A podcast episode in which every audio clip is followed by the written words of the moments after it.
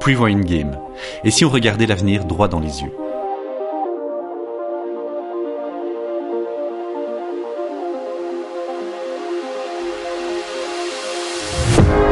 Dans ce jeu, j'accueille un ou une invitée que je vais plonger dans des scénarios dystopiques. Des scénarios qui font écho aux défis que nous allons tous vivre un jour à cause de l'épuisement des ressources, du dérèglement climatique ou de la dégradation de la biosphère. Et nous allons découvrir ensemble comment notre invité va réagir.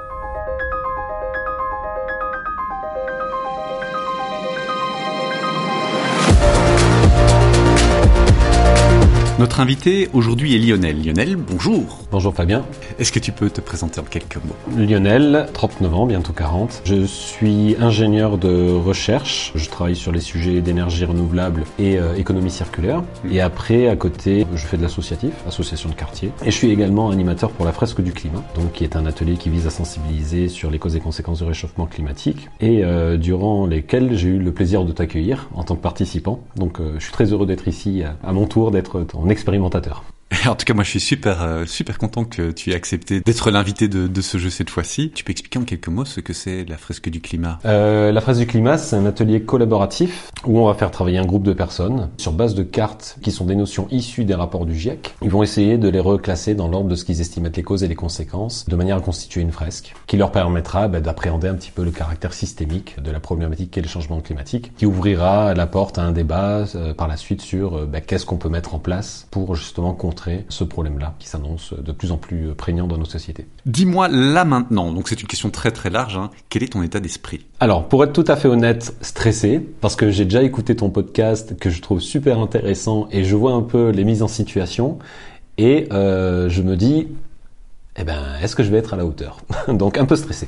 D'accord. Alors le stress est très bon et tout le monde est à la hauteur. Euh, je ne t'ai pas communiqué évidemment les scénarios à l'avance. Ce que j'ai envie, c'est qu'on voit le processus de réflexion dès le départ. Quand je me mets dans la situation, je veux voir ce moment de stupéfaction où on se dit ah merde, euh, qu'est-ce que je fais là? Je suis surpris. Les moments de doute. Euh, de voir alors quels sont les mécanismes que nous avons tous. Qu'est-ce qui revient finalement quand on est face à, l'inconnu? D'essayer de voir comment est-ce qu'on peut trouver des solutions, des pistes, des, des stratégies qui nous permettent de faire face à ces inconnus et de pouvoir gérer cette stupéfaction. Il y aura trois scénarios. Le premier scénario, je vais te mettre dans la peau d'un personnage fictif avec de grandes responsabilités. Et le deuxième et le troisième, c'est toi. Je te projette toi dans le futur et je te mets dans une situation et tu m'expliques comment tu comment tu t'en sors. D'accord. Voilà. Lionel, es-tu prêt? Je suis prêt. Super.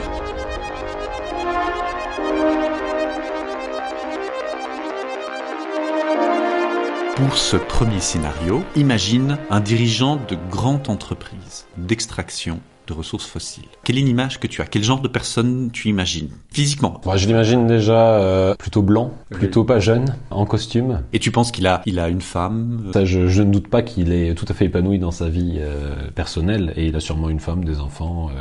Tu penses satisfait de sa vie En doute je, je pense qu'il est satisfait de la position à laquelle il est arrivé. Si on est dans une dans un mode de réflexion un peu euh, ancienne génération, c'est l'accomplissement par euh, la promotion, quoi. Probablement à se questionner euh, aussi sur les activités que mène son entreprise, parce qu'aujourd'hui ignorer le changement climatique, je pense qu'on peut pas faire l'autruche totalement. En tout cas pour la plupart, hein, certains feront sûrement l'autruche. Hein. Donc probablement satisfait, mais en questionnement malgré tout sur cette thématique-là, qui, à mon avis, il ne maîtrise peut-être pas probablement très bien. Je vais t'ajouter des éléments, tu vas essayer de retenir ou d'incarner dans ton personnage. D'abord imagine que c'est un personnage très convaincant et charismatique, très bon communicant, et tu es intelligent. Jusque-là, tu as fait plutôt des choix judicieux mais je voudrais éliminer les stéréotypes. Tu n'es pas une mauvaise personne. Tu ne domines pas par la force. Tu n'es pas quelqu'un de toxique. Les gens viennent à toi parce qu'ils sont convaincus que tu es quelqu'un de bien. Tu es capable de comprendre les intérêts des autres, donc de les aider à progresser eux-mêmes. Je veux juste éliminer ce côté méchant de film. Mmh. Ton parcours, le fait que tu aies réussi, tu imagines probablement que c'est beaucoup grâce à toi, mais tu avais plutôt une bonne disposition dès le départ, tu es blanc, tu viens probablement de bonne famille, et il se trouve que bien, tu, tu, as eu des opportunités qui se sont offertes qui ne dépendent pas de toi. Il y a du hasard dans, dans ton parcours. Peut-être que dans d'autres circonstances, tu aurais été quelqu'un d'autre. Et tu n'es pas climato-sceptique. Tu n'as pas de doute sur le changement climatique. On peut imaginer que tu n'as pas le temps de lire le rapport du GIEC, mais on peut même imaginer que tu as suivi un atelier de la fresque du climat. Est-ce que ce que je viens de te décrire te semble possible? Oui, euh, je, pense que de la manière dont tu décris ce personnage-là, c'est tout à fait possible. J'aime bien euh, me rappeler que les gens sont des humains avant d'être des, des postes ou euh, des fonctions. Par contre, je me dis qu'il doit être en, en dissonance cognitive totale par, rapport à ça, sachant qu'il a quand même euh, bah, de l'empathie, euh, de, il est intéressé euh, par, par, les gens, par les autres, conscient des enjeux de son temps et néanmoins à la tête d'une activité qui, qui, est complètement néfaste, quoi. En tout cas, donc ça me semble totalement crédible qu'une telle personne puisse exister, enfin même plus que probable. Donc tu veux bien jouer ce personnage. Allez. Donc à partir de maintenant, tu ne dis plus ce personnage, tu dis je. Très bien. Et j'aimerais bien que tu m'expliques comment tu peux mettre en cohérence. Donc pour toi, ce sont pas des dissonances cognitives. Ça, c'est quand on regarde de l'extérieur qu'on appelle ça des dissonances cognitives. Mais toi, en intérieur, tu t'expliques les choses. Donc si tu devais t'expliquer à toi-même ce que tu fais, quels sont tes meilleurs arguments? Si j'étais dans une telle situation, euh, je me dirais que je crée de l'emploi, que je contribue au bien-être de personnes, que je leur permets d'avoir euh, de quoi manger dans leur assiette. Je pense néanmoins que je m'interrogerai sur la finalité d'une telle entreprise malgré tout. Euh, si je suis arrivé à ce poste-là sans avoir vraiment conscience des tenants et des aboutissants de cette activité, des conséquences que ça peut avoir et que je le comprenne a posteriori, malgré tout, je vais quand même m'interroger sur est-ce que l'orientation stratégique de ma boîte est la bonne. Il est clair que euh, j'essaierai de ménager la chèvre et le chou, dans le sens où euh, j'irai pas sur une rupture totale immédiate. Alors on va continuer dans, dans les arguments. Tu es déjà en train de nuancer. Je trouve que la, question de l'emploi est quelque chose qui revient constamment. Il y a d'autres arguments. Est-ce que tu as d'autres choses qui te passent en tête C'est compliqué. Hein Probablement, j'argumenterai que je contribue à euh, améliorer ma société, la, la, société dans laquelle je vis, pas en contribuant à des solutions de mobilité. Euh, J'imagine aussi que euh, ma société serait engagée dans une démarche euh, de type environnemental, même si la finalité est de vendre des. J'imagine bien que j'essaierai de mettre en place quelque chose à l'échelle de ma société pour que les employés s'y retrouvent. Tu veux dire que tu, tu ouvrirais des départements sur des choses par exemple écologiques? Et qu'est-ce qui fait que tu continues quand même cette activité de, de, de dirigeant de compagnie euh, d'extraction de, de, ressources fossiles? J'imagine que j'avancerai l'argument de la souveraineté énergétique. Je trouve que cet argument est intéressant parce qu'il est, il est pile dans le contexte euh, justement de, de tout ce qui fait suite à, à la guerre de l'Ukraine où d'un côté on dit on ne doit plus investir dans les ressources euh, fossiles, mais d'un autre côté les gens ne veulent pas que le prix des, ressources augmentent, comme si les deux pouvaient exister ensemble. Alors, après le fait que les gens puissent accéder euh, aux hydrocarbures, ce n'est pas que du fait de la société que je gérerai, c'est aussi du fait des politiques qui pourraient être mises en place. Euh, je pense que c'est pas que du fait des sociétés qui exploitent du pétrole. Enfin, c'est aussi il faut des politiques derrière qui permettent de faciliter peut-être pour les plus pauvres l'accès aux hydrocarbures et peut-être de reporter sur les plus riches, on va dire, euh, bah, cette situation un peu exceptionnelle qui est d'accès aux hydrocarbures. Après, ce qui est sûr, c'est que j'essaie de travailler de concert avec euh, les gouvernements. En quoi ma société peut contribuer euh, justement à ce que tout un chacun puisse continuer à se déplacer, euh, à ne pas souffrir du prix des hydrocarbures si on évoque une situation telle que l'Ukraine? J'imagine que j'essaierai d'avoir ce type de démarche-là auprès des, des politiques, en tout cas, ou en tout cas de, de proposer d'avoir un débat là-dessus. Alors imaginons donc soudain une grosse entreprise chinoise trouve un gisement gigantesque et dit moi je vais exploiter euh, ce gisement. Est-ce que ça change ta perspective? Compliqué. je, pense que dans une situation comme ça, j'essaierai de me différencier. J'ai pas la réponse comme ça. Je sais pas comment se différencier euh, dans le domaine des hydrocarbures. Mais ce qui est sûr, c'est entrer en compétition frontale avec une société de ce type-là, ce serait compliqué. J'entends bien ton idée de se différencier. Maintenant, le marché du pétrole est très libéral, donc euh, tu vendrais toujours ton pétrole. Ce, ce, que je veux juste mettre en avant, c'est si tu prends la décision de, de faire une transition, mais que tu constates qu'un concurrent, lui, ne fait aucune transition. Il, il vient même de potentiellement faire dix fois pire que toi. Comment est-ce que tu ressens ton effort à toi? Comment est-ce que tu ressens ce que tu peux euh, être en train de faire? Encore une fois, je reviens à la question politique. J'attendrai du soutien politique, de, faire en sorte que si la transition que j'opère elle est juste, elle soit soutenue. J'entends bien quand tu dis euh, que tu attends que les politiques fassent des choses. Ce que je me dis, c'est toujours de, revenir à, notre action à nous. J'essaie de revenir à toi sans te déporter sur les politiques. Toi, qui soudain a un désir de vouloir changer les choses, comment tu pourrais ressentir ton effort en voyant que potentiellement quelqu'un d'autre fait dix fois pire? Évidemment, euh, je serais fier de ce que je fais, mais je serais euh, bah, dégoûté, enfin euh, probablement. Donc, euh, et après, je pense, je me dis, c'est peut-être le bon moment de faire une réorientation stratégique. Alors je vais te pousser plus loin. On va imaginer que tu as une grosse prise de conscience et tu te dis, euh, tu décides d'ordonner d'arrêter toute extraction des ressources à ton entreprise. Ou pire, tu ordonnes de contaminer euh, les ressources, de déverser quelque chose qui rende toutes les extractions euh, ou toutes tes ressources impropres à tout usage. Juste là maintenant, dis-moi, qu'est-ce que tu penses qui va t'arriver? Eh ben dis donc. Imaginons je fais ça. Euh, bah, je m'attends euh, à une révolte déjà, enfin parce que c'est quand même des gens qui dépendent complètement de, ces ressources-là. C'est-à-dire que s'il y a une transition à opérer, là pour le coup c'est une marche d'escalier. C'est- C'est-à-dire que tu, c'est comme euh, euh, sevrer euh, un toxicomane quoi. Donc euh, c'est euh, c'est c'est compliqué. Je suis parfaitement conscient que ce serait pas euh, accepté, enfin que euh, on me cracherait dessus. C'est une évidence même.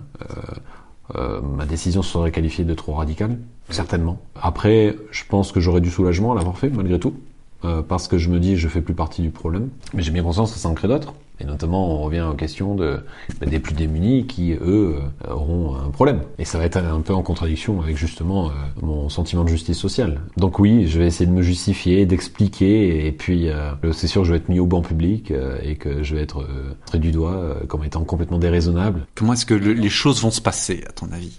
De manière très violente. Euh, déjà, les gens de l'entreprise, parce que probablement ils vont subitement perdre leur emploi. Ou alors il va y se provoquer une crise en interne assez euh, incroyable.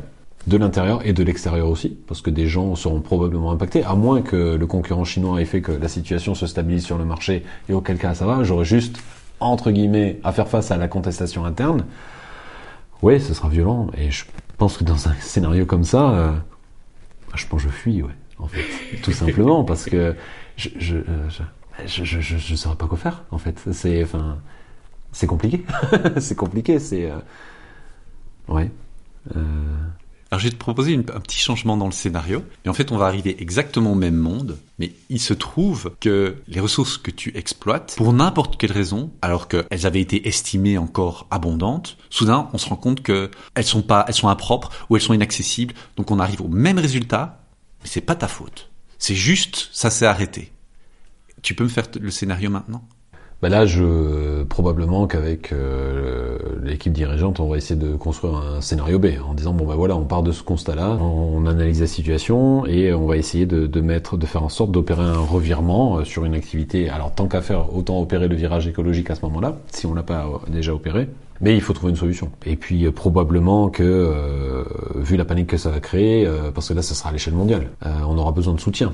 Je reviens sur les politiques, mais parce que je pense que les politiques ont un rôle à jouer. Hein, donc, Je, je sais, t'as très envie de, de revenir aux politiques, hein, mais Et, je vais pas te faciliter trop la tâche. On va ouais. pas dire que les politiques t'aident beaucoup. Bah, en tout cas, je verrai avec le reste de l'équipe dirigeante comment on peut opérer un revirement. Voilà, c'est une situation de crise. il faut essayer de s'en sortir en gardant un peu la tête sur les épaules. Quoi. D'un certain côté, je me dis, voilà un nouveau challenge. C'est presque stimulant, donc euh, de- d'essayer d'adresser ce challenge-là. Donc je te remets en parallèle les deux scénarios. Une fois, c'est toi qui prends une décision qui amène à la situation, et tu m'as dit que ça allait très mal se passer pour toi, que tu allais probablement te cacher, tenter de t'expliquer. L'autre, ce n'est juste pas toi qui as pris la décision, mais le résultat, on va dire, est exactement le même. Et dans ce cas-là, tu me dis, ah, on est motivé, c'est un challenge, on essaie de transformer les choses, de tout. Comment est-ce que tu compares ces deux situations? Mais dans le premier cas, je, en décidant d'arrêter abruptement son scénario de transition, je sais que ça va faire du mal. Euh, Enfin, il va y avoir de la casse. Dans le deuxième cas, il va y avoir de la casse. Euh, le fait que ça soit pas suite à une décision personnelle. Enfin, c'est intéressant comme question parce que c'est vrai que La, la réalité est exactement la même. hein. Elle est tout à fait la même. C'est simplement que d'un côté, on ne peut blâmer personne, il n'y a pas de responsable, et d'un autre côté, c'est toi. Et d'ailleurs, ça pourrait être même n'importe qui. Hein, euh, voilà. Dès le moment où il y a une intention quelque part, le comportement est complètement différent. Le, le déroulement n'est plus du tout le même. Et je vais te dire que d'une certaine manière, on demande toujours aux gens d'avoir des actions, donc de prendre des décisions, de faire quelque chose. On est dans ce premier scénario en fait. Alors que peut-être que ce qu'on attend, c'est que les choses nous tombent dessus. Parce que dans le deuxième cas, on est capable de rebondir. Si euh, le dérèglement climatique est très très grave, ben, c'est un peu la faute de personne et la faute de tout le monde. Et alors on se dit, on trouvera des solutions. C'est d'ailleurs le discours. On trouvera des solutions. Alors que si on demande, on fait ce qu'on demande, agissez avant, on se trouve dans ce premier scénario où tu m'as dit toi-même, ça va mal se passer pour moi. Est-ce que tu vois le, les deux? Oui, oui, mais juste dans le premier scénario, on s'est mis comme contrainte, on a arrêté du jour au lendemain. Enfin, il y avait une action entre guillemets radicale et violente et immédiate, pour laquelle on avait une certaine responsabilité. Je suis alors on peut faire un gradient. À quel moment est-ce que c'est radical? À quel moment ce l'est pas? Et puis il y a toujours des gens qui vont trouver que la moindre chose est trop radicale ou que même le plus, grand des efforts n'est pas suffisant. Tu, tu auras une, un spectre de réactions. À quel moment est-ce que c'est radical? À quel moment ce l'est pas? La seule chose qui différencie mes deux scénarios, c'est que d'un côté, on peut associer à la décision d'une personne et l'autre, on ne le peut pas. On dit aux gens de faire des choses qui vont toujours gêner quelqu'un d'autre. Et le déroulement n'est pas du tout le même du scénario. Il faudrait presque, je ne sais pas moi, que ce soit un extraterrestre qui vienne contaminer tout le pétrole. Et alors c'est comme si à ce moment-là on était capable de rebondir. Mais parce que dans le deuxième cas, il y a personne à blâmer quand même. Oui, mais c'est ça qui est intéressant. Et euh, dans le deuxième cas, tu vas forcément prendre des solutions curatives. Alors que dans le premier cas, si c'est du fait de quelqu'un, bah tu vois, je pense que tu vas avoir une réaction de rejet parce que tu te dis mais il aurait pu s'y prendre autrement, quoi. Ok, je vois où il veut m'amener, mais euh, il aurait pu proposer un scénario un peu moins euh, extrême. Quelle que soit ta décision, il y aura toujours des gens pour dire que tu pourrais faire autrement. Ouais, mais je pense qu'on peut quand même évaluer des scénarios où euh, la radi enfin, je pense qu'il y a quand même un caractère acceptable à la radicalité d'un certain côté. C'est super compliqué ta question. T'es pas obligé de tout répondre. Hein. J'initie la, la, question pour, pousser cette réflexion, cette différenciation de, de comportement que l'on peut avoir selon qu'on attribue une intention ou pas, et de se rendre compte que les scénarios qui en découlent sont complètement différents à partir d'une réalité qui est exactement la même. Mmh, mmh, mmh. Là, on, on, va arriver à la fin. Hein. Euh, donc maintenant, comment te sens-tu? C'est compliqué. Hein. Enfin, franchement, tu m'as mis face à des scénarios qui sont euh, euh, en fait, je suis interpellé finalement par ce que tu m'as dit euh, sur le fait qu'on ait des réactions potentiellement différentes à deux, alors que deux situations entraînent la même conséquence. Deux situations de radicalité, une subie et une provoquée ça m'amène à réfléchir, clairement. Et c'est, super intéressant. Euh, et je me sens soulagé que ce soit euh, fini. D'accord. Mais tu as apprécié? Tu Oui, j'ai apprécié. Ouais. Et est-ce que tu as appris quelque chose sur toi ou pas? Qu'est-ce que ça t'a fait là? En fait, ça m'a conforté dans l'idée que j'avais besoin de temps pour réfléchir à... On a toujours du mal à avoir une réponse appropriée dans euh, l'urgence. En fait, je suis sûr que je vais réfléchir plus tard à ton scénario. Tu as mis le doigt sur euh, le fait que j'avais deux réactions différentes. Alors même si dans le premier cas, tu m'as proposé une action que je n'aurais pas moi euh, réalisée euh, de manière aussi radicale, mais c'est intéressant que j'ai proposé deux scénarios différents alors que le résultat est le même et je crois que je vais essayer de creuser pourquoi pourquoi ça. Est-ce que tu recommanderais à d'autres personnes de faire cet exercice? Ah oui, tout à fait. En vrai, je pense que c'est fondamental de se questionner comme ça. C'est stimulant et c'est Ouais, c'est oui, à fond. Super. Alors c'est fini pour ce premier, euh, cette première partie. On, fera les autres. Ouais, ça va. Chers auditeurs, les deuxième et troisième parties de cette interview de Lionel seront disponibles les semaines suivantes. Alors pensez à vous abonner à Prevoying Game pour ne manquer aucun épisode. Prevoying Game est disponible sur presque toutes les plateformes de podcast. Alors à très bientôt.